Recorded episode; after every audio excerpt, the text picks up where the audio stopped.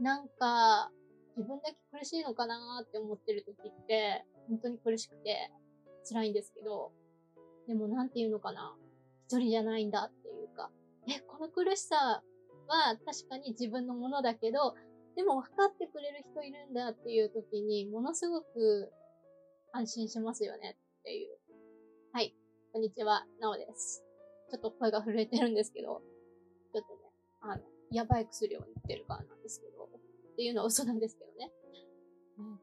なんかね、すごくね、X でいいツイートを見かけたんですよ。もうツイートっていうかポストって読むんですけど、私はツイートでいいと思うんですけど、まあそれを置いといて、あの、やっぱりね、人間いろいろな経験してる人のね、言葉っていうのはね、とても素晴らしくてですね、うつの反対して、あの、疑ってた人が書いてた言葉の中にですね、はい、ま、逆に私はこの病気だからこそ、えー、健康になれる可能性がある。逆に私が寛解することによって、えー、救われる人がいるっていう風に前向きに捉えられる人とかね。えー、それ、それも、あの、なんていうかな、精神疾患でいううつ病ですよね。うつ病でそういう風に気候を変えられるっていうのはものすごいことだと思うし、それが寛解でどうにか思えたっていうところがすごいなって思って、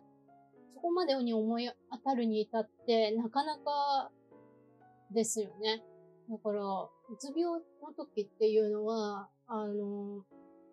なんていうか、すごい暗い思考がぐるっぐる入ってくる、ぐるぐる思考って言うんですけど、ものすごく、じ、人の、なんていうかな、中で、なんて言うんだろう。なんて言えばいいんだろう。なんかものすごくね、暗いんですよ。暗いんですよっていう表現じゃ足りないんですけど、もう死ぬしかないなっていうぐらいに追い詰められてるような人っていうのが結構多くて、で、その中で、生き抜くっていうのがどれほどのものなのかっていうのが、まあ人によってもその、あの、重度とか軽度とかね、また薬によっても変わってくるでもあると思うんですけど、それも何年もね、ずっとね、うつの状態でね、戦い続けるっていうのはなかなかね、根気がいることなんですよね。だからその生きてるだけで偉いっていうのは本当に深みがあって、生きられたのがすごいよっていうことなんですよ。だから、うつ病の人にとって、あの、頑張れなかったっていうことがものすごくショックなんですよね。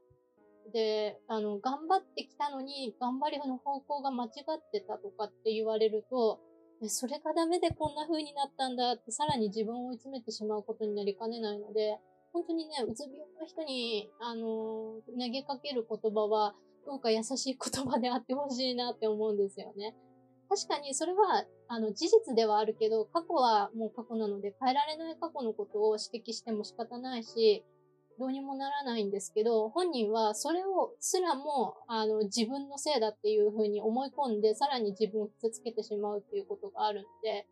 どうかね、うつ病で戦ってる人にとっては、もうそれだけで偉いんだよとか、もう優しい言葉をね、いっぱいかけてあげたいぐらいに、えー、思ってしまいますね。だから、今回ね、あの、寛解されてる方は、逆に自分の病気があるからこそ、その障害と向き合えたっていう、その障害と向き合うことで、えー、っと、救われる人がいる。今乗り越えれば頑張れるっていう辛い気持ちで戦ってきたからこその言葉があったと思っているので、だからそういう人の、なんていうか、ツイートとかをたくさんしたいと思いますし、これからもね、X で